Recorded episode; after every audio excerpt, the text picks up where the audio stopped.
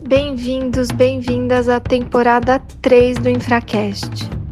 O primeiro podcast do Brasil dedicado exclusivamente aos temas das privatizações, concessões e parcerias público-privadas. Se você é um estudioso sobre o tema, é uma concessionária, alguém do governo que se interessa pelo assunto ou um jornalista que cobre essa área, esse continua sendo o seu podcast. Hoje o nosso episódio é com Túlio Bastos Barbosa. O Túlio é economista do Instituto Brasileiro de Economia da Fundação Getúlio Vargas, o IBRE da FGV. O Túlio é grande especialista em composição de preços e custos e indicadores. E hoje a nossa conversa é precisamente sobre isso: indicadores macroeconômicos que capturam a variação do dinheiro no tempo e como eles são aplicados nos contratos de infraestrutura. E olha que interessante: o Túlio é especialista em games e é professor de neurobusiness, inovação, empreendedorismo e administração pública. Além de tudo, hoje a gente vive o direito administrativo do medo. Porque o que vão pensar sobre o meu ato? E como eu vou provar que o meu ato foi justo? O ente privado, ele conhece melhor do que ninguém a estrutura de custo dele. Perfeito. Ele executa, ele contrata, ele planeja, tá tudo ali na mão dele. E quando ele não tem segurança ou quando ele antevê que aquele indicador não é o indicador mais adequado, se coloca no lugar dele. Ele vai dar todo o desconto possível durante a licitação? Só é importante que se entenda, olha, o objetivo final desse trabalho é ter algo que seja bom para o país. E para ser bom para o país, eu quero deixar isso bem claro, não é bom para a administração pública não. Para ser bom para o país, ele precisa ser bom para a administração pública e ele precisa ser bom para o ente privado. A administração pública, ela precisa prover o serviço. O ente privado, ele só vai prestar serviço se ele tiver lucro. Não tem crime no lucro. O lucro ele é desejado, ele é esperado e ele é de direito. Agora, a equação precisa estar justa.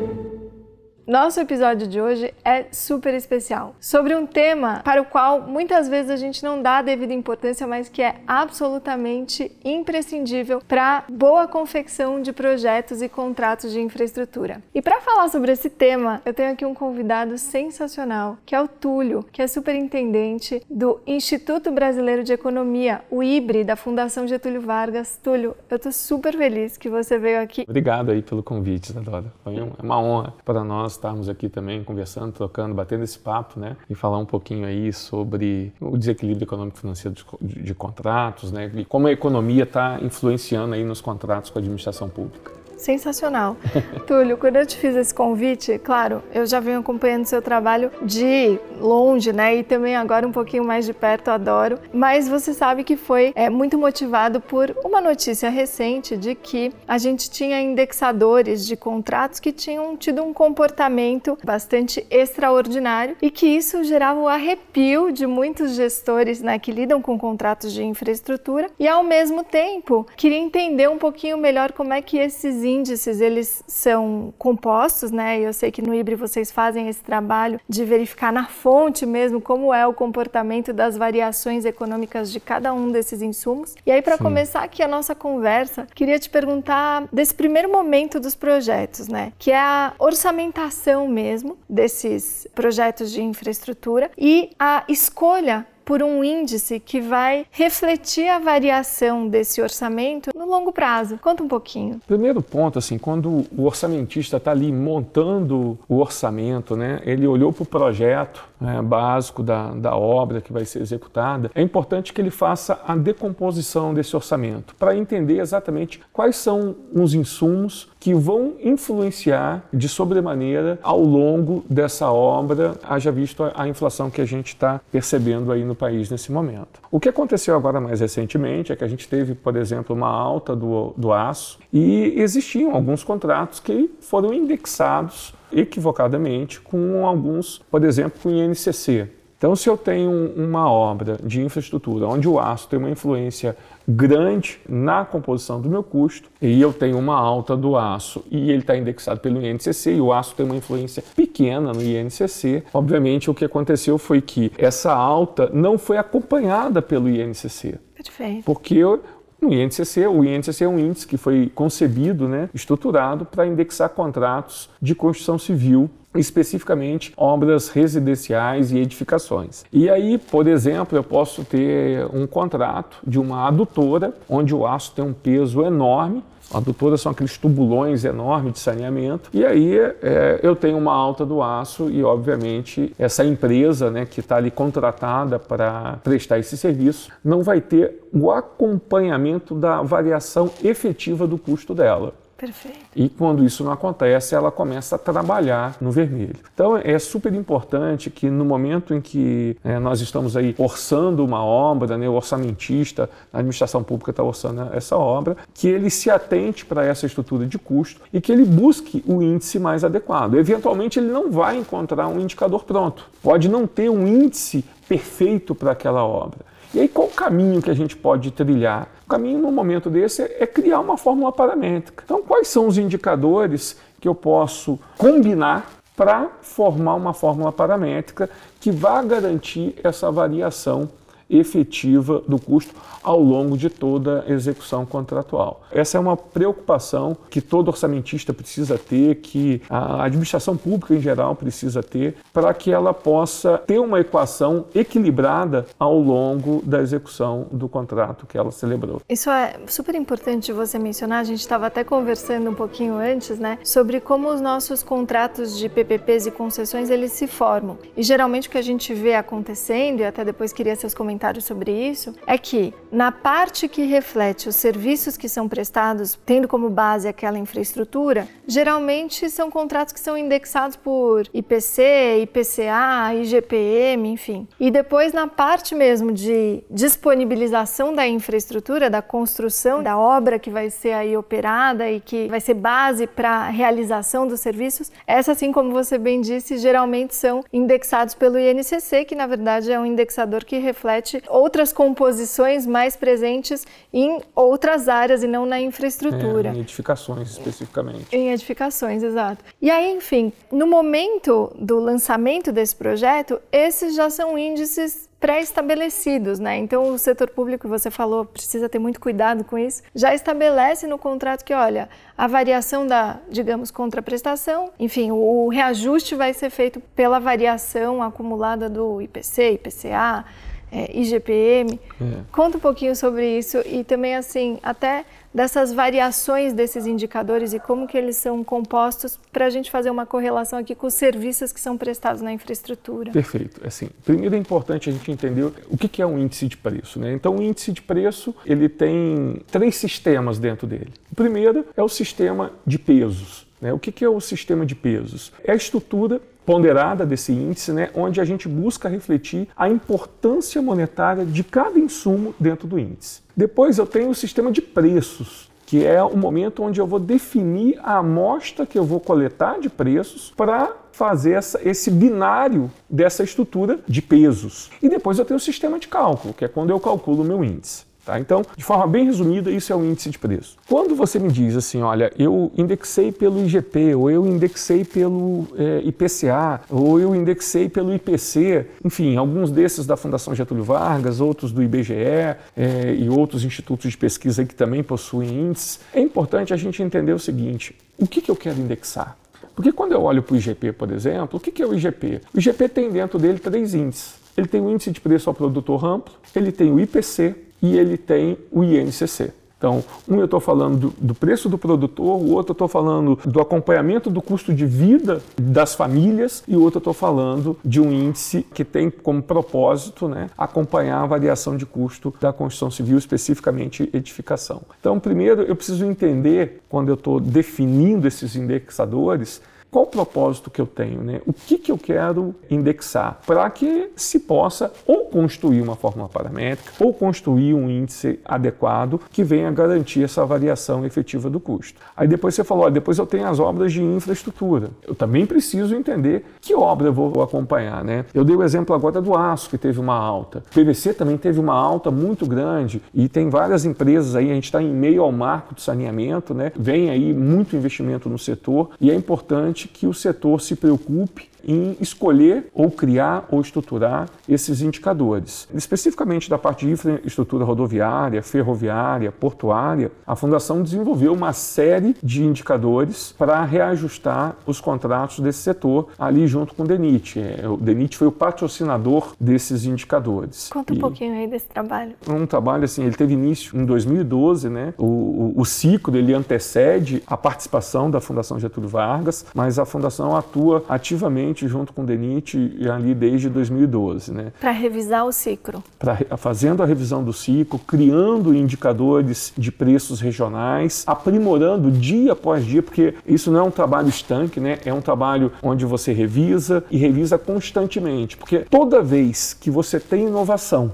e que esse acompanhamento não é feito, a iniciativa privada vai capturar isso como lucro. Perfeito. Então é super importante que esse acompanhamento que ele aconteça de forma sistemática para que a todo momento se tenha uma equação equilibrada, onde o setor público contrate a um preço justo e o empreiteiro execute a obra e tenha o lucro justo dele também. Esse é o propósito de se criar indicadores, seja de preços, seja de índices para reajustes contratuais, quando você cria um sistema de, de custos. Acho até vale um, só uma explicação aqui né, sobre o que é o ciclo e como ela é importante para o mundo da infraestrutura das construções, das empreitadas, como você mesmo falou. Uhum. Mas até para as PPPs e para as concessões, né, que é, lógico, um dos capítulos que a gente está aqui, né, sobre os quais a gente está conversando, já existe inclusive decisões de que não necessariamente precisa se aplicar o ciclo, né, ou se usar o ciclo como referência, podem ser preços, entre aspas, de mercados, mas de qualquer forma o ciclo continua sendo um referencial importante e atual, Sim. como você tem dito aqui. O que, que acontece com o ciclo? Né? O ciclo ele, é, ele tem o uso obrigatório e previsão legal quando você vai usar recursos recurso federal. Para empreitadas, pra, né? Para regime de empreitadas. Exatamente. Eu não conheço bem é, juridicamente quando a gente fala das PPPs, mas o que eu percebo na prática é que o Ciclo e o Cicfer, por exemplo, que é o que é patrocinado pela NTT, eles são muito utilizados nas análises de investimentos. Perfeito. Por quê? É uma forma de você padronizar a estruturação de um orçamento e de você avaliar o investimento que está sendo feito pelo ente privado e sempre buscando essa equação justa, né? onde o setor público contrata, o setor público remunera dentro de parâmetros de mercado. Porque tanto o CIC quanto o CICFEL, o que eles fazem é buscar sistematicamente preços de mercado para valorar essas composições que acompanham o processo de inovação, trazendo sempre esse modelo justo para o público e para o privado. Eu entendo que é extremamente importante, tá, Isadora, a escolha do indexador, a escolha do melhor preço de mercado, porque, além de tudo, hoje a gente vive o direito administrativo do medo. E o que é o direito administrativo do medo? É o momento em que um servidor precisa se manifestar acerca de um tema que pode estar gerando prejuízo a um ente privado. Ele tem literalmente medo de se posicionar, ainda que de forma justa em favor do ente privado. Porque o que vão pensar sobre o meu ato? E como eu vou provar que o meu ato foi justo? Então, quando você define isso já nos editais, você fica menos vulnerável a esse tipo de decisão. De mudar, por exemplo, como a gente vinha falando um pouquinho antes aqui da, na nossa conversa, mudar um indexador no meio da execução contratual. Mas é justo também o ente privado trabalhar tomando prejuízo, trabalhar no vermelho? Não, claro que não. É, é justo a administração pública pagar algo com sobrepreço? Não é justo nem uma coisa e nem outra. Até porque se o ente público não busca essa equação justa, ele quebra o fornecedor dele no futuro, né? Então, eu acho que essa é uma preocupação dos órgãos de controle, é uma preocupação do servidor que essa equação seja justa mas todo mundo lida hoje com o direito administrativo do medo. E quando você pode prever isso tudo no edital, fica mais seguro para todos os lados. E um outro ponto super importante, né? Porque o ente privado, ele conhece melhor do que ninguém a estrutura de custo dele. Perfeito. Ele executa, ele contrata, ele planeja, tá tudo ali na mão dele. E quando ele não tem segurança ou quando ele antevê que aquele indicador não é o indicador mais adequado, se coloca no lugar dele. Ele vai dar todo o desconto possível durante a licitação? Ele não vai dar todo o desconto. Por quê? Porque ele vai gerar uma faixa de risco, uma faixa de segurança. Mas e se aquilo que ele previu não acontece?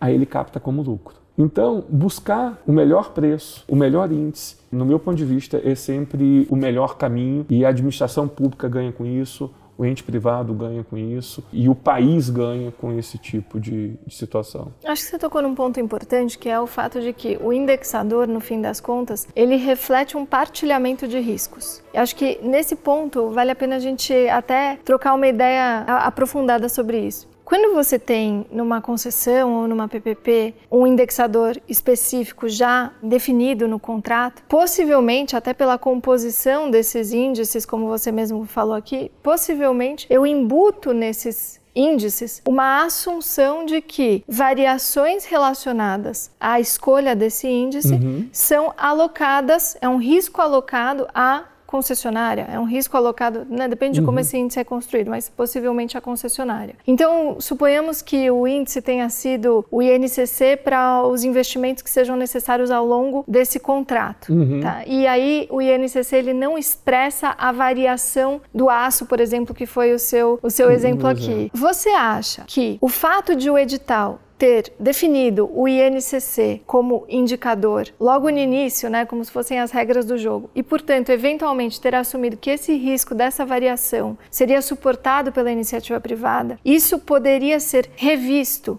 e se sim, como, em que condições, né? Porque de fato, quando você tem um descolamento extraordinário, eu acho que é nesse ponto que a gente precisa realmente refletir, trabalhar, discutir. Eu não vou abordar esse assunto sob a ótica jurídica, eu vou abordar sobre a ótica econômico-financeira. Perfeito. Tá? Como eu falei, não dá para o setor público pagar acima do preço e também não dá para a iniciativa privada trabalhar no vermelho. Se existe esse desequilíbrio e se é possível provar esse desequilíbrio, eu entendo que é passível de que se repense o melhor indicador do ponto de vista econômico e financeiro. Qual é o melhor momento para fazer isso? O momento em que se percebe esse desequilíbrio. Se eu não fui capaz de prever o melhor indicador, então em algum momento eu vou ter que, que fazer esse exercício para reorganizar esse contrato. Né? E aí o que, eu, o que eu entendo que é extremamente importante, é muito comum né, quando o ente privado pede o reequilíbrio, ele vai lá e pede o reequilíbrio e diz o seguinte: olha, esse insumo aqui teve uma alta muito grande e eu não posso suportar.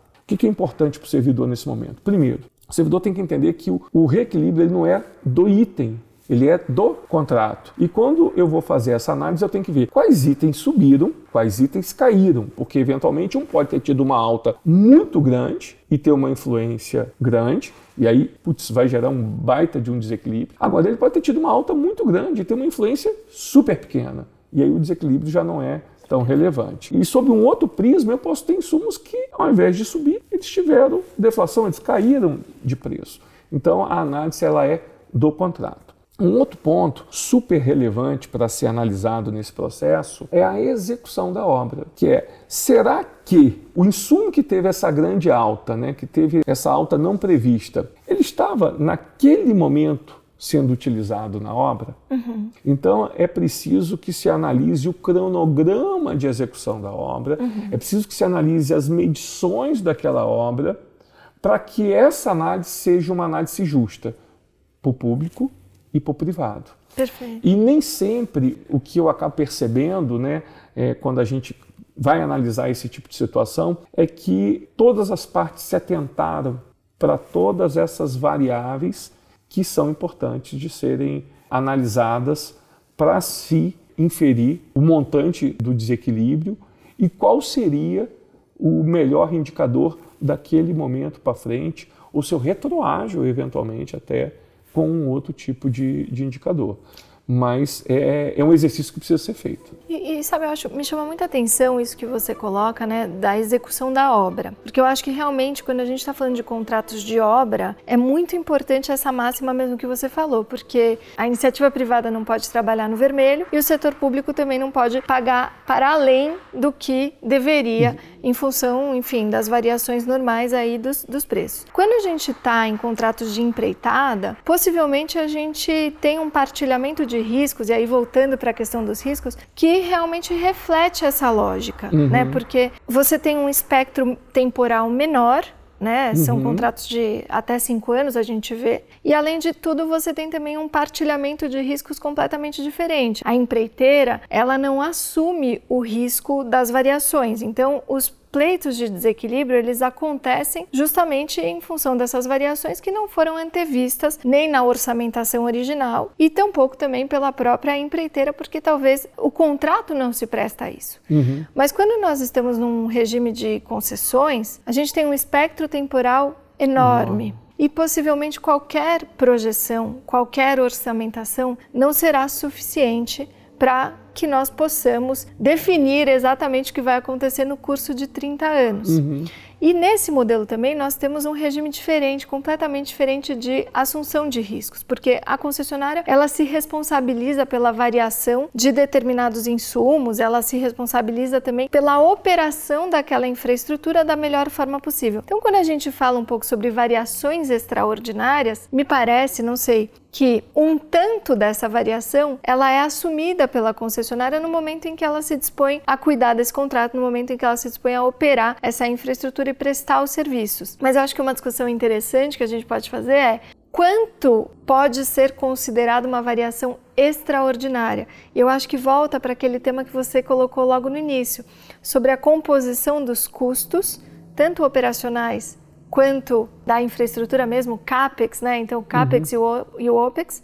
E qual é o índice adequado para refletir isso? Não só no momento de lançamento do projeto, mas nas constantes revisões que eventualmente esse processo vai, ser, vai né, se sujeitar, vai se submeter. É, eu, eu, vejo assim que no caso das concessionárias, né, quando a gente está falando de, da, das concessões, ela tem uma variável a mais que o trabalho por empreitada não tem. Por quê? Porque eu faço um investimento antecipado e me capitalizo com um serviço que eu presto. Perfeito. Quando eu tenho essa segunda possibilidade e eu tenho um desequilíbrio no meu plano inicial, de alguma forma a concessionária pode repassar isso ao consumidor final na prestação de serviço, revendo, por exemplo, uma tarifa. Perfeito. Tá? Basta que ela fazer essa análise, ir ao ente regulador e apresentar é, essas contas. Né? E se isso é justo, se isso acontece, você tem uma possibilidade de recompor esses investimentos de um outro lado. Né? A empreiteira ela não tem essa possibilidade nesse trabalho por empreitada. Assim, ela foi contratada para executar um serviço, ponto. Ou eu recebo daquela ponta,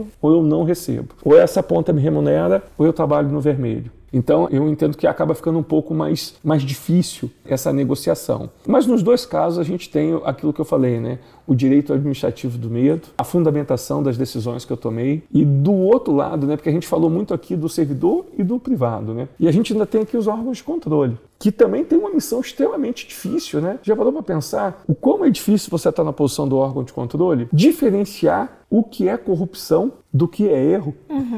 Não é uma missão fácil claro, também, né? Claro. Eu entendo que as tabelas referenciais, os preços e os índices de preços setoriais, eles são ferramentas extremamente importantes para todos esses players, né? Para o servidor, para o ente privado, para a concessionária, né? E para o órgão de, de controle. Ali é assim, a busca, por exemplo, quando a gente fala do CICRO e do CICFER, que é a DENIT, a NTT, e da FGV, que é a instituição é, de pesquisa que suporta esse trabalho junto com esses entes, o desafio ali é sempre trazer a equação equilibrada e justa para que o país possa crescer, o ente privado possa se remunerar, a administração pública tenha um preço justo, seja para a contratação por empreitada, seja para analisar o investimento que uma concessionária está fazendo ou para auxiliar a análise de uma tarifa que precisa eventualmente ser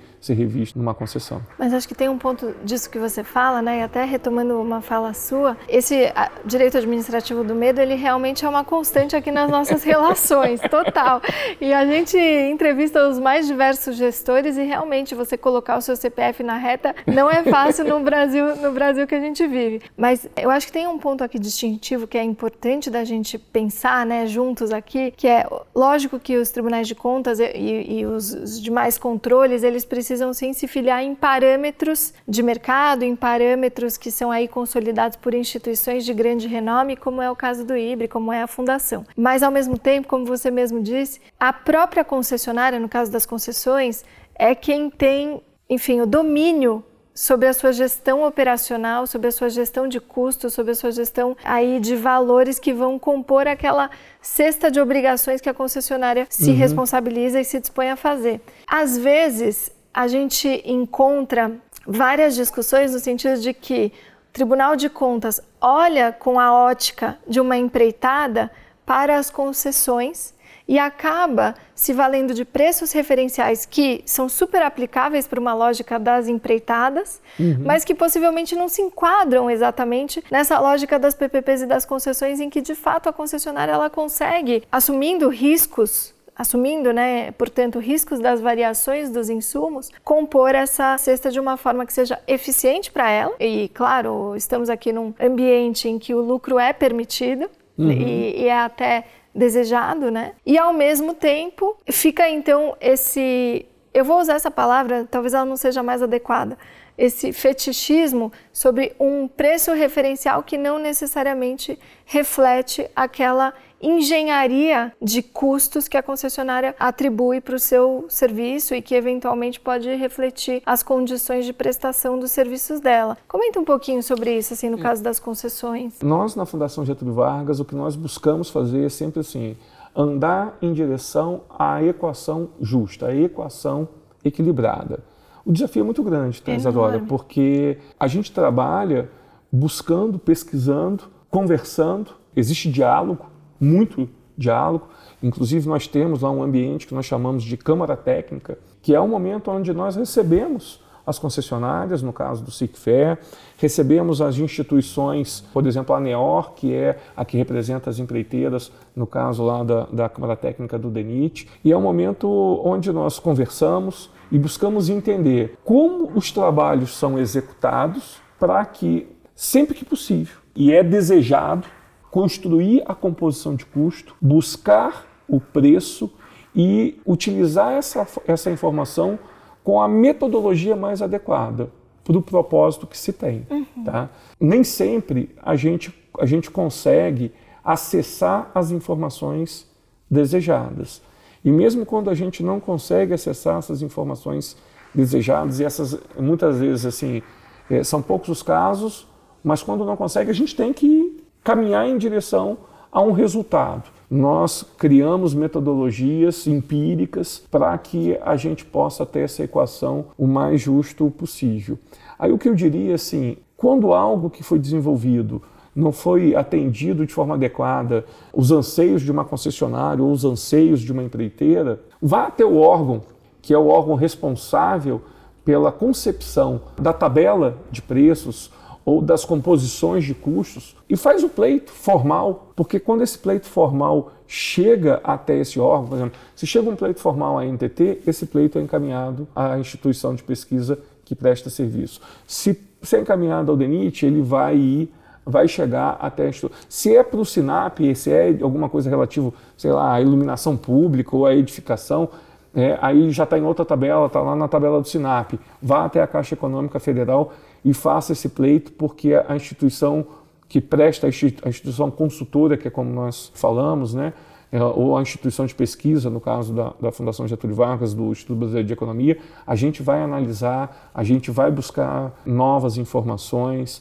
a gente chama, cria o ambiente dentro dessa Câmara Técnica, e é um ambiente assim de muita discussão, porque você tem ali por exemplo, quando eu olho para a Câmara Técnica do DENIT, eu vou citar o DENIT como exemplo, a gente tem ali a ANEOR, o próprio DENIT, a gente tem a Fundação Getúlio Vargas como instituição consultora, tem ali os órgãos de controle, são membros observadores da, da, da, Câmara Técnica, e vencida essa etapa, ainda tem a audiência pública, que é mais um momento onde qualquer cidadão, e aí não precisa nem ser uma instituição, pode ser um cidadão, pode ser o, o Túlio na pessoa física dele, a Isadora na pessoa física dela, questionando algo que foi feito, propondo uma forma melhor de se fazer, porque é, é muito comum, ah, esse não está bom, mas aí não diz por que, que não está bom e nem propõe nada.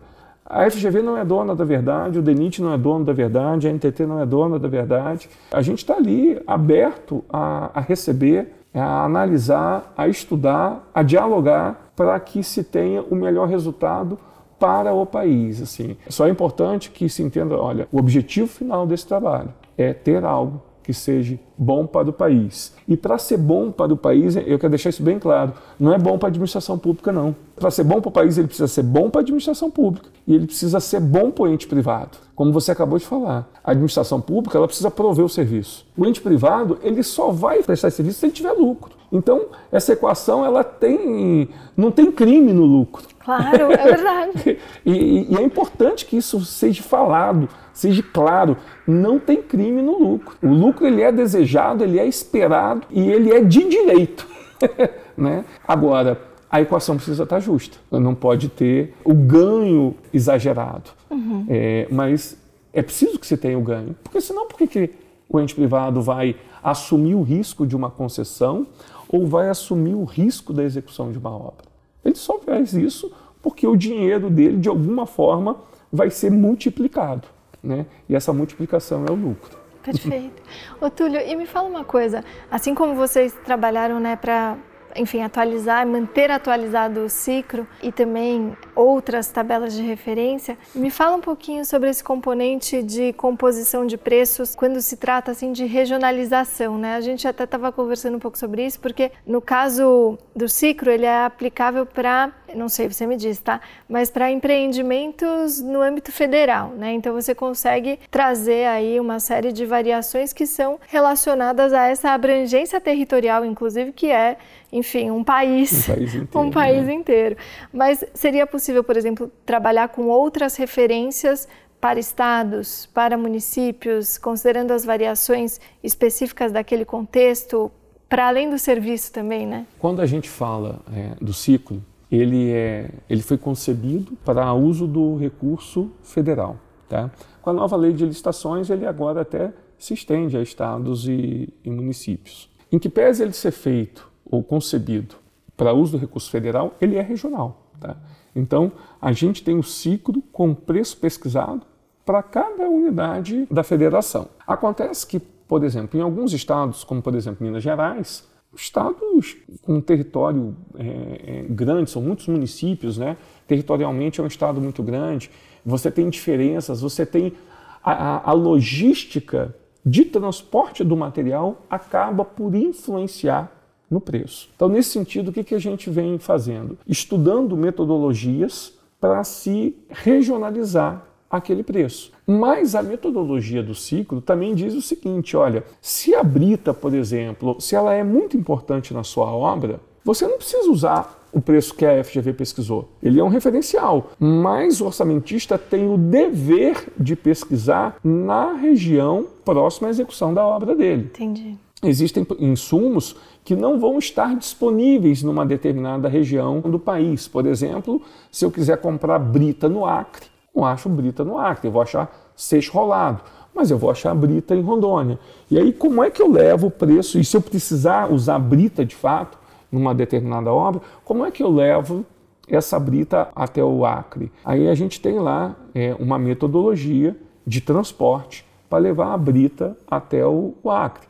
A mesma coisa acontece com equipamentos.